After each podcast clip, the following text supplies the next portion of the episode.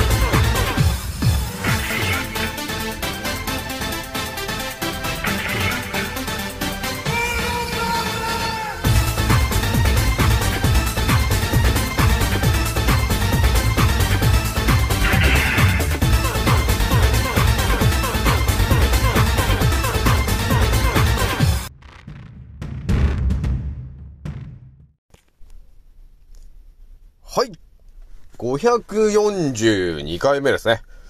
賢者の戦闘プログラム第442弾。始めさせていただきます。創造船オメガ号、宇宙一の名記録マスター、青木丸でございます。今から話すことは、私の個人的見解と、おとぎ話なので、決して信じないでくださいね。はい。ではですね、今回ね、一発目にね、ちょっとお伝えしたいのがですね、まあ今、あの、結構癌の話をね、ね私してると思うんですけど、この癌の話で、結構、ほとんどの方が知らない話が一個あって、その話をちょっとまず一発目にしようと思ったんですよ。えー、一番目のね、タイトルがですね、アメリカが1990年から、えー、癌で死亡してる方が減ってる。その理由は、OTA レポートというね、えまあ論文というものがあるわけなんですけど、えその内容が、えー、やばかったんだよね、という話なんですよ。この話も多分ね、知ってる人は知ってるかもしれないんですけど、このね、OTA レポートっていうのが、えーちょっとね、あのーやばい感じなんですよね。うん、いう感じがあるので、ちょっとこれをね、解説しようと思ったんですよ。ね、だからなんでアメリカが1990年から、えー、いきなり、えー、癌で死ぬ方がじわじわ減ってんのかと。ね。もう今だとほとんどの方がなんかね、だいぶ減ってます。亡くなってる方が。そう、なんで亡くなってる方が減ってるのと。日本は増えてんのに。なんでなんですかっていうとこの話の、ね、あの、論文みたいな話がね、結構好きな人いるじゃないですか。よくね、あのいますよね、論文ちょっと見せてくださいよとかね。えー、ね、誰が言ってるんですか？みたいな話でね。よく言うじゃない。だからそういう時に、いや、この、こういう、えー、レポートがあって、えここで発表してる話ですよね、と。えーいう話で言うと、なんかこう説得力あるじゃん。ね。なので、ちょっと今回この話しようかなと思ったんですよ。だからね、今、抗がん剤とかをね、当たり前にやってると。ね。やることが当たり前だと。いうふうに思ってる人がいるんですけど、いやいやと。アメリカでこういうレポートがありますよと。で、これがこうのこうのこうでこう書いてあって、っていう話を今するから、ね、それちょっと一発目に話しまして、で、二つ目がね、私もまあいろんなね、その今、情報を調べてる中で、ちょっとね、一個、あれ？っていう情報に到達したんですよ。え、それが何かというとですね、結構昔の人たちは、これ当たり前に身につけていた、えー、アイテムになるんですけど、今ね、この現代、この2022年になった時に、そのアイテムっていうのはね、ほとんどの人がもうつけてないなと、えーいうことがあったわけなんですよ。で、このアイテムの名前だけちょっとお伝えしておきますけど、このアイテムの名前がですね、前掛け。なんですよね、と。ね、よくあのね、八百屋さんとか、ね、市場の人とか、ね、えーあとは料理人とかがよく前掛けしてたでしょ、と。ね。まあ、前掛けイコールエプロンみたいな感じですけど、この前掛けというものの、えー、本当の凄さっつうのをみんな知らねえんだよなっていうところがあったんで、ちょっとその話をね、ちょっと二つ目にしようと思ったんだよね。じゃあね、えー、まずね、えー、おえー、まずあれだね、まず連絡したいのが、えー、私のアンカーラジオさんがですね、えー、本日ちらっと見たときに、えー、2万5千再生を突破してたと、えー、いうことがありましたと。やっと来たかと、ね。2万5000突破したかということがあります。皆さん聞いてくれてありがとうございますという感じなんですよね。まあ、ではまあ一応言っときますけども、ただのど素人なんですけどね。ただど素人の、えー、発信してるラジオが、えー、気づいたら、えー、総再生回数が2万5千再生を超えていると、えいう奇跡が起きていると、いうことになってますと。もうこのままいけばね、まあ気づいたら2万6、2万6千になって、で、それが2万7千になって、もしかしたら3万とかっていうことになるのかなと、えー、いうワクワク感が、えー、やまないという感じになってますけどもね。まあこれもね、やっぱりね、私が発信してる内容にね、まあインスタとか、アメブロとか、ね、えっ、ー、と、ノートブログとかもね、えー、同時にやってるんですけど、もう私が発信してる内容に多分興味を持ってもらった人が、まあラジオ聞いてくれてると思うんですけど、やっぱりちょっと、あれかな？皆さんの興味が湧くような内容なのかなというところがありますと。まあ私もね、一応この2022年を、え、乗り切るために、これ必要だよなと、ね、いうところを厳選して、え、お伝えしてるので、えー、やっぱりちょっと圧倒的になっちゃうかなと。ね、圧倒的になっちゃうのかなっていうのは、プラス、あんまり世の中に出てきてない話が、あの、メインなんで、あんまりその辺で話聞く内容じゃないんですよね。だから、当たり前と常識の思考で生きてると、多分ね、全然出会わないで死んじゃうと、ね、いうことになってるわけ。だからね、ふらっと私のチャンネルに来て、ふらっとなんか聞いた時にはですね、え？っていうことの連発なんですよね、ということがあるわけよ。まあ、そんなね、えー、情報が、えー、本日542回目なので、542連発のですね、えー、当たり前と常識を超えた情報を発信しております、青木丸でございます。ということになってるからね。まあね、毎日やってっかなーっていうことありますかね。毎日やるって結構大変ですけど、まあ慣れてくればね、あのー、これが、ね、当たり前になりますから、ね。じゃあね、一発目からお話ししていくんですけど、アメリカの方でね、えー、癌について考察していくとですね、1990年から、やけに、その、癌で亡くなる患者が減ってってるね、ということがあるわけ。グラフであるんですけど、え、その理由が何なのかと、え、いうところの話をちょっとじわじわね、今回していこうと思うんですよ。で、この話も多分ね、普通に生きてると、まあ、出会わないんだよなって、私も初めて出会ったんですよ、これをね。えー、まあこれ、だから、ゲルソン療法絡みで考察していったときに、あれ？っていう感じで出てきた話なんですよね。じゃあ、どんな話かというとですね、えー、要するにその、OTA レポートっていうものがアメリカで、えー、発生したんですけど、それが何かというとですね、上下両議員、40名からなる、えー、米議会技術評価局っていう、これ早口では言えねえんじゃねえかと いうような、もうこういう機関があるんだよね、と、ね、いうことがあって、その機関がですね、えー、抗がん剤は、えー、腫瘍を、えー、縮めることはできるんですが、と、えー、やっぱり、数週間後に大きくなっちゃうんだよね、と。えー、ね、だから5ヶ月から8ヶ月後に再燃する、えー、可能性が高いものなんですよ、と、えー、いうことが、あの、実験で分かっちゃったんですよね、と。いうことを言ってますと。で、さらに、えー、多剤投与と呼ばれてる、まあ、いろんなね、えー、薬品というか、そういうものを、えー、投与された人はですね、命に関わる副作用が、えー7から10倍になっちゃうんだよね、と、えーいうことが、えー判明しましたと。えーいうことをアメリカが言ってるわけ。ね。で、これ結構ね、でっかい機関みたいなんですけど、そこが、バンとこれを公表したわけなんですよ、アメリカで。で、このね、えー最終的にこの OTA レポートが、えー最終、最終的にどういうことになっていったかというとですね、今ね、日本で当たり前のようにやっております、三大治療と、えーいうものがあるんですけどね。それの、もう限界が来てますよね、と、えーいうことを言ってます。もう、この1990年の時点でも言ってる、アメリカが。なので、三大治療をやるよりも、非常式、ね、非常、非常識なって言うとあれですけど、ね、だから、免疫療法とかね、だからゲルソン療法とか、えーそういう三大治療以外の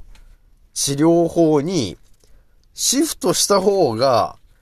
生き残れるんだよねということを言ってます。この OTA が。だからどうなったかっていうと、ね、1990年にこの OTA レポートというもので、えーアメリカでこう、バンとこう公表したわけね。要するに、抗がん剤とかね、そういう三大治療をやっても、結局、ダメなんですよね、と。あのー治ったように見せかけて、治らないんですよね、と。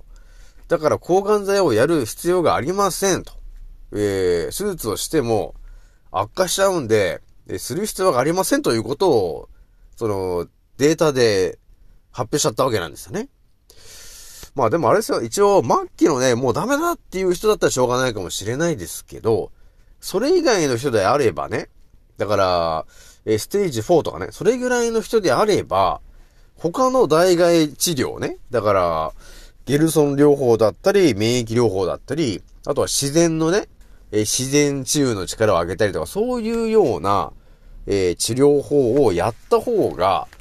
えー、癌で死ななくなるんだよね、ということを、この OTA レポートが言ってますと。で、言ってるのが1990年なわけなんですよ。で、こっからだから、ね、日本とアメリカは今までずっと同じぐらいの感じで癌になる人が増えていって、いってたんだけど、1990年から一気にアメリカとかがバー下がってってるわけですよ。この、このグラフがバーッと下がってってるわけ。それをなんで、なんでなのって言ったら、この、だから OTA レポートと、えいうもので、ね、あのーちゃんと調査したわけなんですよ。ね、癌になってる人集めて。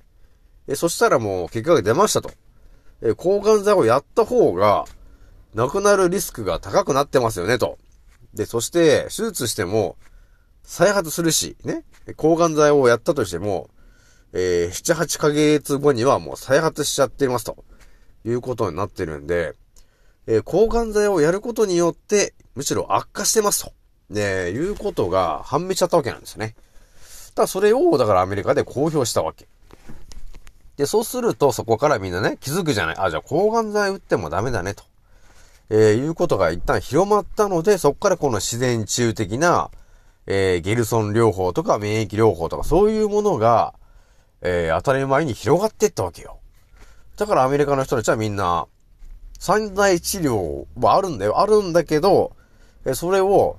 やめて、えー自ら自然治癒のね、やり方とか、ゲルソンとか、そういうのを調べて、そっちの方に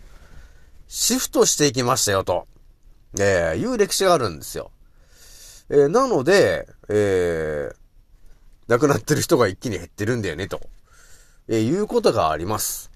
だから日本でもね、同じように、それを発表すればよかったんだけど、発表できないよね、と。ね。あの、西洋医学が儲かんなくなっちゃうんで。だから、ね、なんていうのかな。もうなんか世界中のその、ね、悪いものが、なんか最後日本に集まってきちゃってるねっていう感じがあるよね。まあ昨日もちょっとお話ししましたけど、グリホサートもね、同じようなもんじゃないですか。もう世界的に使用することが認められてなくて、もう危ねえから禁止しなさいと、えーいうことを言われてるものがですよ。なぜか日本に全部入ってきちゃって、えー未だにグリホサートを撒いてると。ね。除草剤だと言って撒いてると。えーいうことをやってるんで、ダメなんだろうね、多分ね、もう日本がね、と。えーいうことはちょっと感じてきているんですよね。なので、今回ね、皆さんにお伝えしたのが、OTA レポートっていうものがあるので、えそういう論文があります。なので、それをちょっと調べてもらえると、えいかにが、あの、抗がん剤というものの、えー効果がないのかと。ね。まあ、ないというか、ね、見、見た感じはあるかもしれないですけど、結局、えー再発するぐらいの、えー体の細胞たちにダメージを与えるっていう方がでかいから、結局死ぬリスクが高くなっちゃうんだよね、ということになります。だからね、えー、ステージ4とかそれぐらいの人はですね、ステージ5でもいいんだよ。いいんですけど、えー、ゲルソン療法とか、ね、えー、自然治癒の、えーそういう、えーシフトをしてほしいんですよね、と。治療法をね。まあ、私に相談してもらってもいいんですけど、まあ私もね、昨日もね、えー発信しているので、ガンツーのはこうやって治すんだっていうね、話をしてると思うんですけど、まあ基本世の中に出てこない話してるから、ね。ね、皆さんね、いやー、青木村さんなんかまた不思議な話してるなーっていうとこあると思うんですけど、まあこれがね、不思議だと思って、ちょっと不思議の中に飛び込んじゃえっていうね、だそういう勢いで、あの、調べてもらえると、あれ？やってみたら本当に癌治っちゃったっていうことになっちゃうから。ね。なので、ぜひともやってみてほしいなというところなんですよね。じゃあ、とりあえずそれで一発目の話にしときますね。はい。えー、それではですね、二つ目のね、ちょっと話するんですけど、今ね、とりあえず一発目の話で15分使ったからね。最近ね、やっぱりね、ちょっとね、話してるね、時間が長いぞ、青木丸と、えー、いう話がね、えー、ちらちら出てる感じがあるんで、ね、もともとでもあれだからね、一応30、30分ぐらいで、長くても30分にしようぜ、という話があったんですけど、気づいたらね、やっぱ青木丸が熱くなっちゃってね、話を長くしてると、ね、いうことがあるんですけど、今回はね、まあ、30分以内で行こうと、ね、いう感じで行くんで、で、二つ目のね、話するんですけど、このね、ゲルソン療法っていう話でいろいろ調べてると、やっぱりもともとそのゲルソン療法というもの自体が結構レアな話じゃんそう、レアな話なんで、ほとんどの方これ知らないんですよ。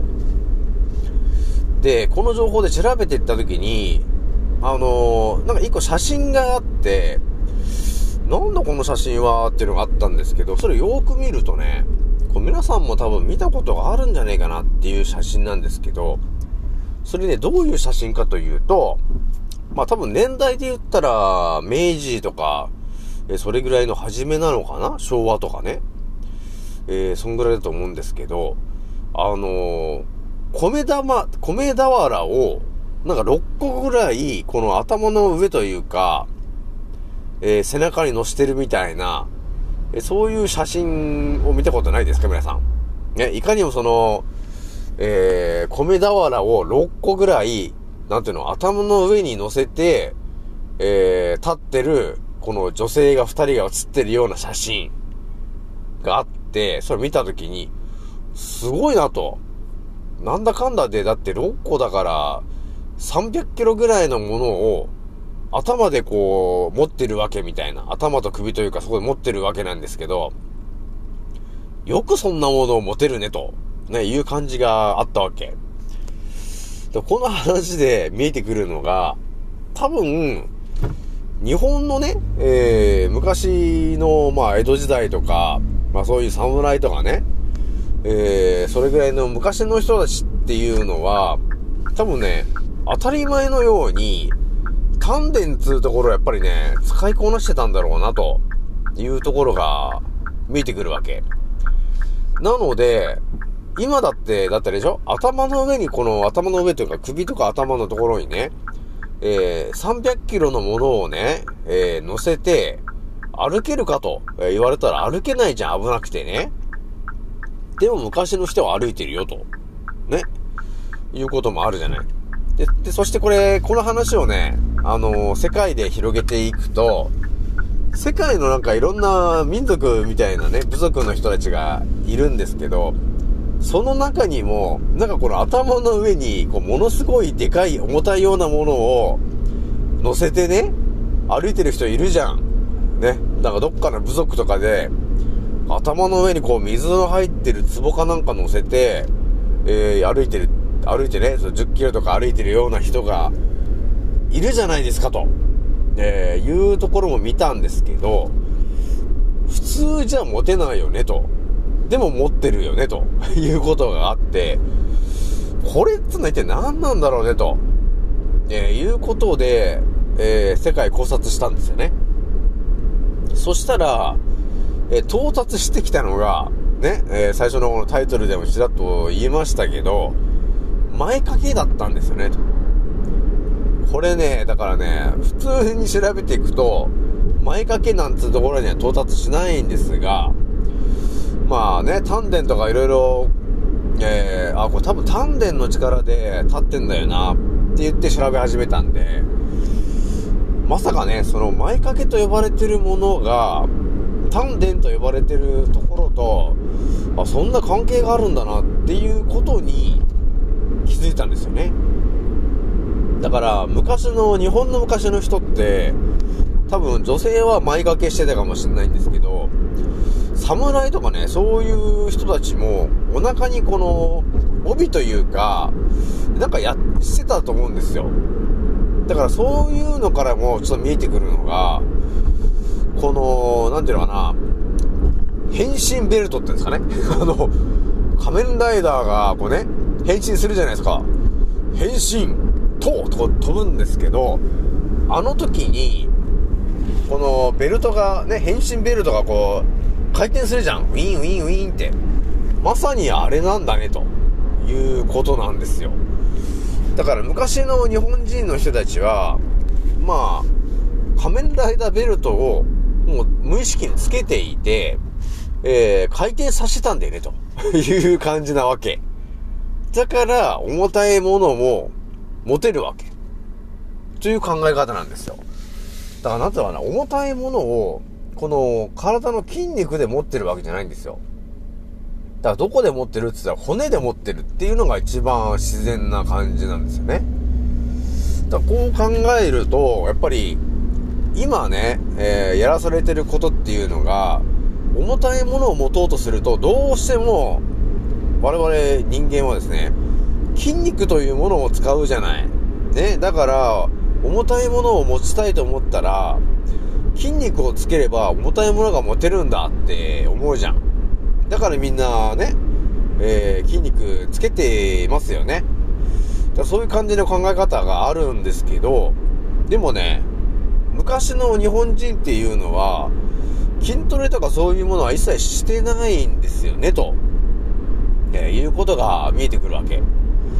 これがね、どういうことかというと、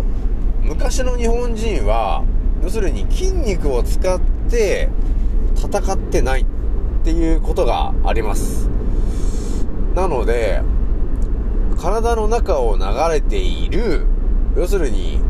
普通のエネルギーではなくて、別のエネルギーを使って生きてたんだよね、ということが、あの、見えてくるわけ。だから、そういうところまで見えてくると、ね、日本人が、実は最強な一族だったんだよね、ということが、えじわじわとまあ見えてくる話なんですけど、だからね、だから今日本人はイギリスとアメリカによって、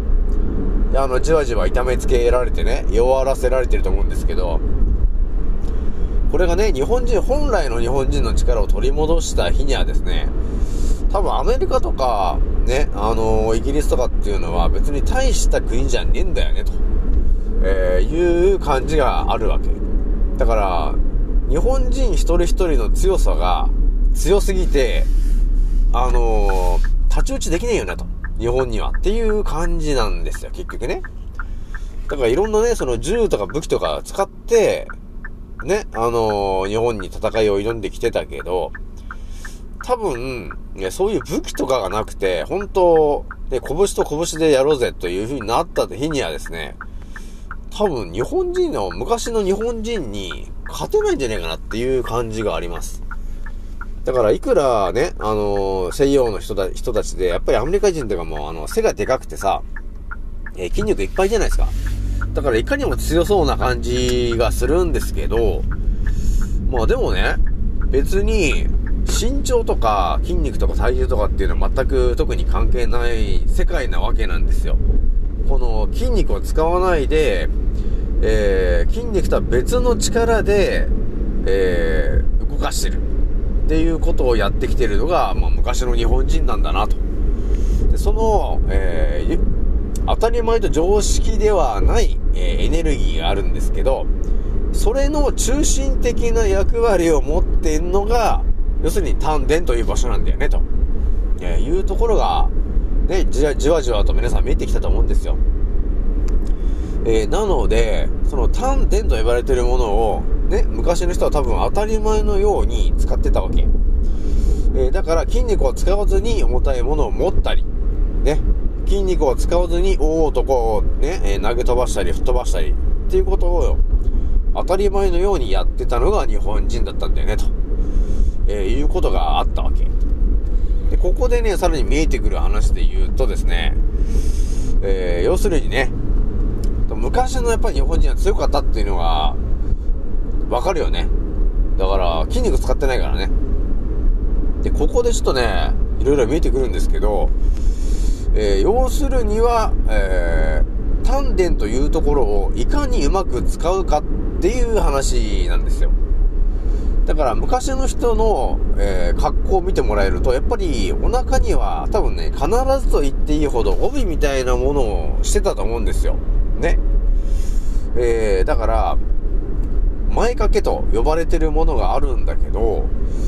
前掛けって今、だいぶね、あのーこの世の中から消えかかってるっていう感じはあるんですけど、その前掛けと呼ばれてるものの本当の力っていうものが、えー、実はですね、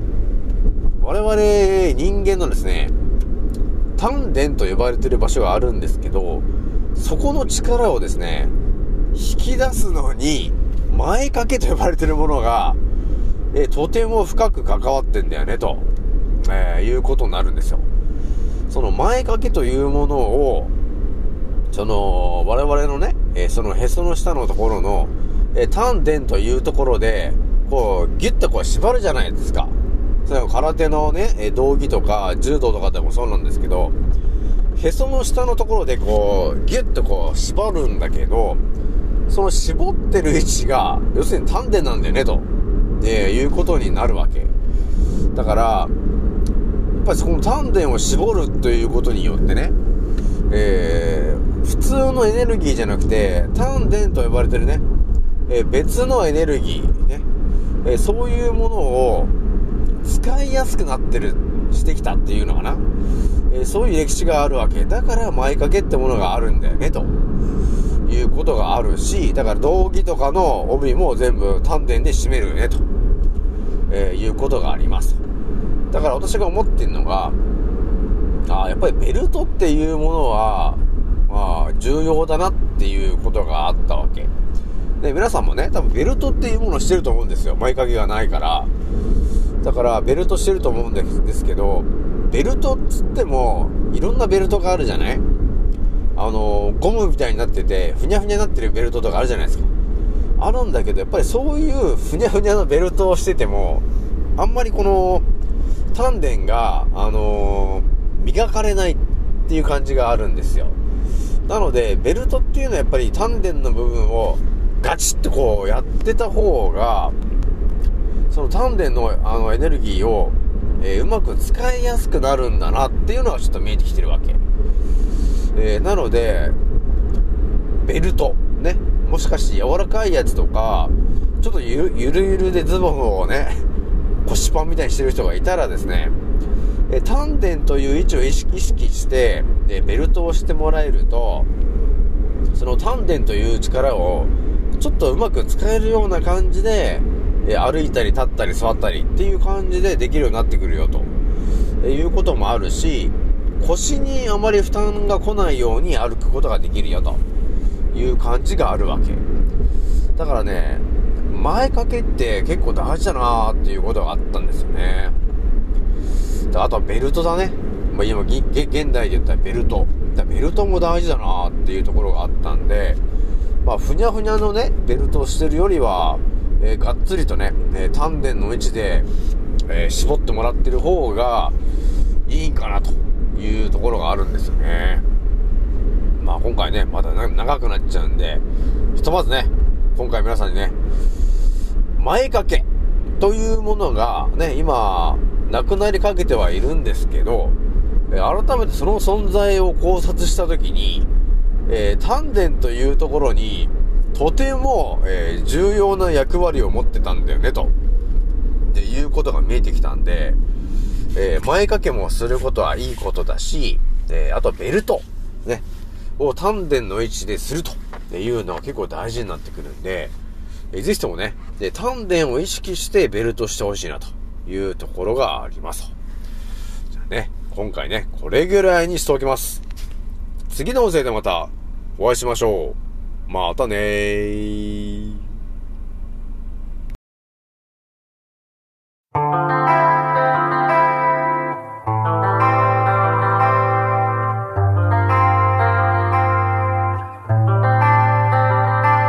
So follow me いつも鏡の中にあなたにいつか見た君へないなしの人生俺らみんな代わりのいいね。生身の人間今はスリーピングリー夢の中で形として終われないなしの人生